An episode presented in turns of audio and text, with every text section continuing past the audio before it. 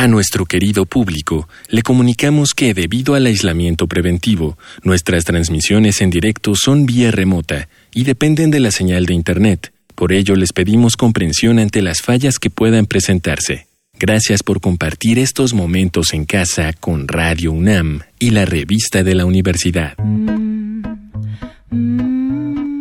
Bienvenidos al suplemento radiofónico de la revista de la Universidad de México. Estamos acabando nuestra serie de programas sobre animales. Recuerden que pueden consultar todo el número de animales gratuitamente en www.revistadelauniversidad.mx y en ese número van a encontrar un artículo que se llama Ser yo sin los otros de nuestra invitada de hoy que es Alejandra Ortiz Medrano ella es bióloga, es doctora en ecología evolutiva por la UNAM, es autora de un libro que se publicó recientemente con Planeta que se llama El libro de las investigaciones medianamente serias, que me parece uno de los títulos más sexys de los libros de divulgación de la ciencia.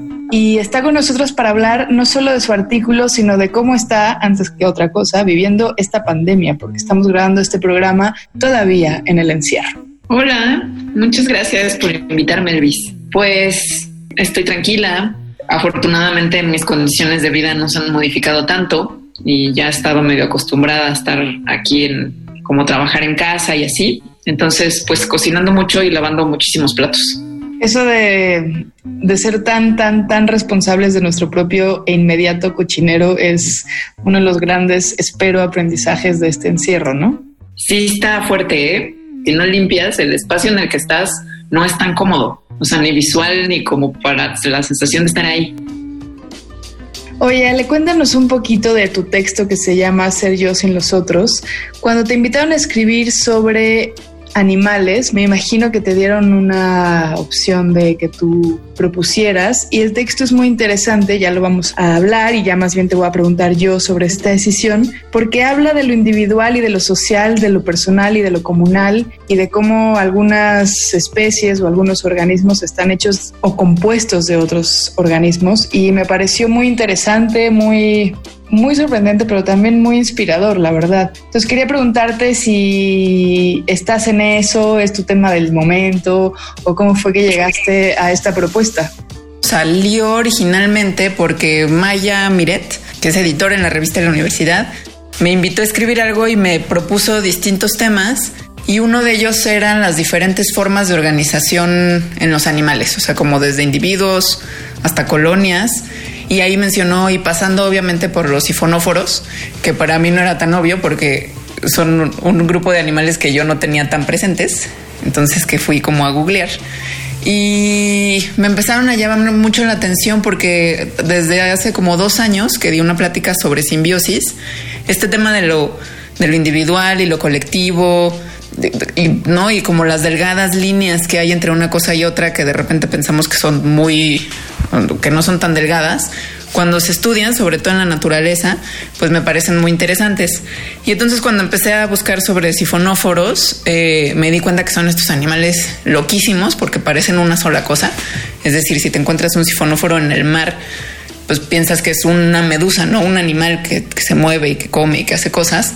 Y pues de cierta forma sí lo es, nomás que en vez de estar formado por células como nosotros, eh, digo, sí están formados por células, pero más bien están formados por zooides, que son animales son animales en sí mismos que juntos, todos pegados, forman la colonia y la colonia es el sifonóforo. Entonces, esto pues habla mucho justo de esta pregunta de lo individual y lo colectivo y, y por ahí me clavé.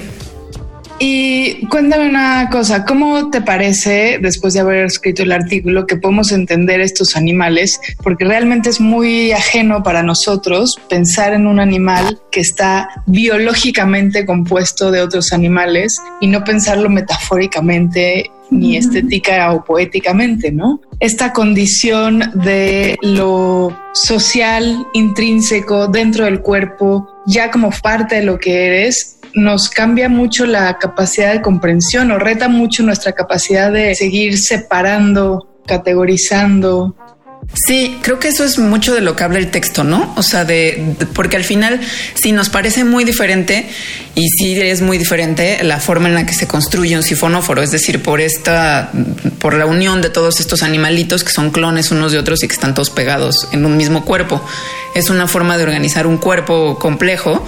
Eh, muy diferente a la nuestra, ¿no? A la de los seres humanos y todos los mamíferos. Em, y sin embargo tiene cosas que sí son más o menos similares. Es decir, eh, nosotros mismos, nuestros cuerpos, pues el que haya diferentes células, células distintas, que digo, no es que tengan así como una misión en la vida, ¿no? Y que tengan un propósito o que deseen cosas, pero trabajan de formas distintas y al final esas formas, o sea, no esos diferentes trabajos que están haciendo, pues sí logran una cosa en común, que es que nosotros estemos vivos. Em, y no nada más eso, ¿no? Sino que también hay otras especies dentro de nuestros cuerpos. Es decir, hay, hay de hecho miles de otras especies dentro de nuestros cuerpos, sobre todo especies eh, bacterianas, que, que trabajan también otra vez, ¿no? No porque tengan este propósito, porque quieran no porque deseen hacerlo, sino que el sistema que somos cada uno de nuestros cuerpos em, funciona de una manera y esa manera de funcionar está hecha por la colaboración entre diferentes cosas, entre diferentes cosas que no nada más son clones unos de otros como los sifonóforos, sino que son especies distintas, súper distintas, ¿no? Como bacterias y tú. En tu texto también hablas, por ejemplo, de las hormigas y dices que son seres eusociales. ¿Cómo nos explicarías esa otra forma de la colaboración que recién mencionas? Este también está súper, súper interesante, súper local. Los animales eusociales son animales que viven en colonias y que tienen eh, división del trabajo, ¿no? Así se le llama, división de labores. Entonces, el ejemplo clásico son las hormigas, donde hay algunas hormigas que son las obreras, ¿no? Que traen comida, que construyen el nido, eh, que protegen. Eh, y hay otras hormigas que hacen otras cosas. El más evidente, pues, es la hormiga reina, que su labor dentro de la colonia es la de reproducirse. Las otras hormigas son estériles, no se pueden reproducir. Entonces, la colonia funciona como una entidad en la que dependen totalmente los, ¿no? Las, de los diferentes tipos de hormigas de las otras. Em, y hay otras especies, ¿no? Como las termitas, las abejas. Hay una, hay un mamífero que es rarísimo en sí mismo, que se llama la rata topo desnuda, que, que también funciona así. Dentro de las colonias, que son como de hasta 300 individuos, solo una de ellas se reproduce y las otras cuidan y no llevan comida también, escarban, hacen cosas. Entonces, em, la eusocialidad es eso, ¿no? O sea, cuando, cuando la unidad, digamos, ecológica eh, de esa especie no es el individuo, sino que es la colonia en su totalidad. Y lo que hacen los individuos sirve más bien a un propósito que es para la colonia, ¿no? Buscar un nuevo lugar, eh, traer alimento, construir un, hormiguero. Todos estos son, son como acciones que, que tienen un propósito, digamos, entre comillas, colectivo y no individual. Oye, y acercándonos al final del programa, porque no nos va a dar tiempo de que nos des la clase completa, ¿cómo, cómo podríamos llevar este aprendizaje, ni modo, no quería llegar aquí tan burdamente, pero hacia lo humano? Porque en tu texto también hablas de que hay genes microbianos que están en el cuerpo humano, que son incontables, que son tan importantes como los genes humanos, ¿no? O sea, desde ahí ya estamos eh, formados por otros y quizá reconocer ese tipo de presencias, ¿no? Sí, creo que al final, digo, entiendo, entiendo y creo que hasta lo pongo en el texto. Al final creo que es difícil no acabar hablando de nosotros mismos. Este que de hecho fue por lo que me interesó esto al principio, ¿no? O sea, como la línea entre lo individual y lo colectivo es interesante por sí misma y en los animales, este, pero pues me interesa también mucho qué puede decir de, los humanos. Y, y, creo que hay mucho, ¿no? Que se puede decir. Tanto lo que estás diciendo, o sea, que hay que hay células, hay otras especies, ¿no? Bacterias, virus, protozoarios, en fin, viviendo en nosotros y que por lo tanto sus genomas están activos en nosotros y hacen funciones importantes para nosotros, como la digestión, el sistema inmune. Em, pero también llevándola, ¿no? Como la pregunta un poquito más pues no sé si lejos o como más abierta, es em, la relación entre, entre nosotros, o sea, entre personas, ¿no? Entre humanos en colectividad. Eh, ¿Qué tanto como en un sifonóforo? Que, pues un de solito no, no es absurdo pensar en un de solito, no, no viven así, viven siempre en colonia y así se les encuentra. Las hormigas, pues también eh, una hormiga sin su colonia vive mucho menos y también es como absurdo pensar en su existencia así. Eh, y pensar en la existencia humana totalmente desprovista de relaciones sociales, creo que también es como un poco absurdo. Es, decir, los seres humanos nos, construimos en sociedad y necesitamos a los otros para un montón de cosas.